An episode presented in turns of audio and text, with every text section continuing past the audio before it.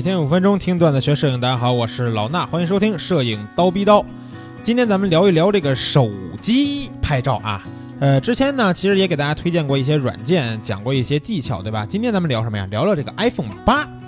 呃，iPhone 每年的这个发布呢，总是众人期待，对吧？大家都等着这个发布会，发布会完以后，哇，朋友圈啊、微博呀，全都转发起来。呃，然后呢，紧接着应该是什么呢？应该是这个排队去买第一批手机的，对不对？但是啊今年的 iPhone 八发布了以后，这个有很多新闻比较这个让人觉得落寞啊，就是这个 iPhone 八的这个排队购买这种现象呢，并没有一窝蜂的出现，有很多店面呢，甚至没人排队去买 iPhone 八。我觉得这个事儿呢，得从两方面说啊。一方面呢，可能是因为这个 iPhone 八和 iPhone 八 Plus 呢，它从外形上来说呀，跟七没有明确的这个，没有特别明确的这种对比或者是变化，所以呢，很多这个喜欢买 iPhone 的朋友就会觉得说，那我买一八，我得让人看出来，对不对？那我这东西我买了八以后，人家都看不出来跟我这七长得一样，我买它干啥？所以就不买了。那当然，你可以选择买这个 iPhone 叉，对不对？这 iPhone 叉长得是绝对不一样的。然后另一方面啊，除了这个长相问题呢，还有一方面就是。iPhone 八在这个技术方面的提升，包括，呃，和这个摄影主打的这种这种思路吧，不一定能受到能打动咱们现在的很多这个国人用户吧。因为现在国产手机做摄影做的非常强悍啊，这点大家应该都知道。所以说，在这么强悍的这些对手的这种对比下，而且国产手机贵的可能也就卖个三千来块钱。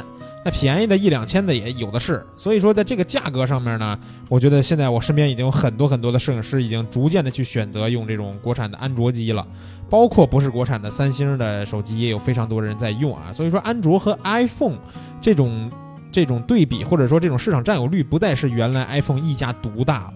那 iPhone 呢和安卓机拍摄这种优劣势是什么样的呢？这个呢，iPhone 咱必须得说啊，人家确实有优势。优势在于哪儿啊？这个 iPhone 八在发布会上也说了，零延迟的一个快门，对吧？之前很多安卓机做不好的就是这点。你其实从其他功能上来说，待会儿会说啊，很多功能都是比 iPhone 强的。但是呢，就是摁下快门之后这个延迟，你可能现在安卓机做的已经不错了，不会再像原来那样，你摁完以后一秒才成像那种感觉。但是啊，iPhone 的这种。快门延迟感还是所有手机里边体验应该是最好的，而且 iPhone 八这次敢说自己是零延迟啊，呃，确实应该是拍下去的时候就摁下去的时候呢，马上这张照片就成像了。这种抓拍的体验对于我们这些喜欢摄影的朋友应该来说是很重要的。我们用单反相机拍摄，咔嚓一摁下去，这张照片就完了。咱不能说咔嚓摁下去，你相机手机再反应一会儿，对吧？再再给我拍这张照，那就不行了。但是安卓机较于 iPhone 的这种拍摄优势呢，其实就是在于，呃，这个拍摄模式上，我觉得是这样。因为现在呢，该有双摄像头也都有，像素呢也都挺高，成像质量也都不错。那这种安卓机呢，其实。自带的有很多这种拍摄模式，我觉得是非常好的。比如说，它这个有美颜功能，对吧？就直接给你带一美颜，你就不用美图秀秀了。有时候有这个微距功能，呃，相机呢，它通过它的这种不管是算法呀，还是怎么样，它能让你拍一点微距。然后呢，还有一种是这个光场相机，这个听起来挺高端，对不对？什么叫光场相机呢？之前呃，应该跟大家介绍过啊，就是说我们拍一张照片，这张照片里边没有这个焦点。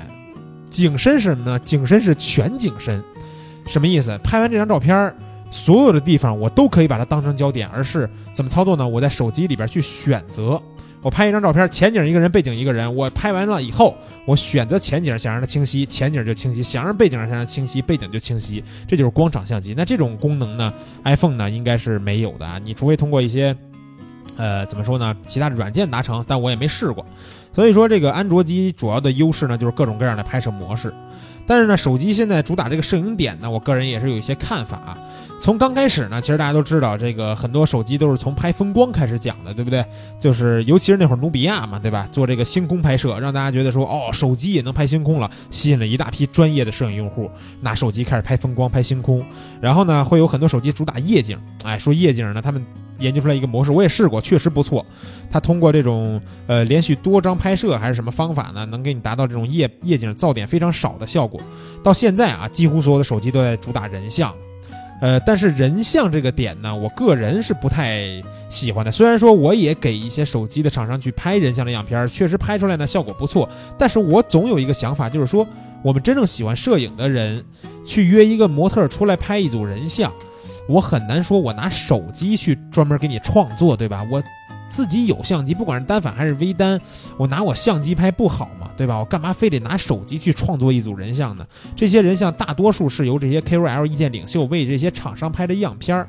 当然了，平时我们日常的时候，我们比如说到哪儿了，突然说，哎，那我给你拍张照片吧，有一个双摄像头，有一个长焦镜头，能有一个完美的虚化也不错。但是作为一组人像的这种正正经的作品创作来说，我觉得单反应该还是比较方便的啊。所以说手机拍人像这个点呢，呃，对不对？我不说啊，反正我个人呢是用不太着。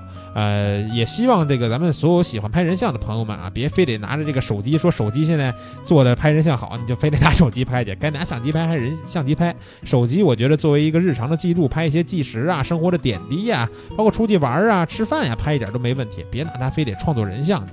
啊，就这样啊，今天的节目呢就是这些内容。明儿早上七点咱们不见不散。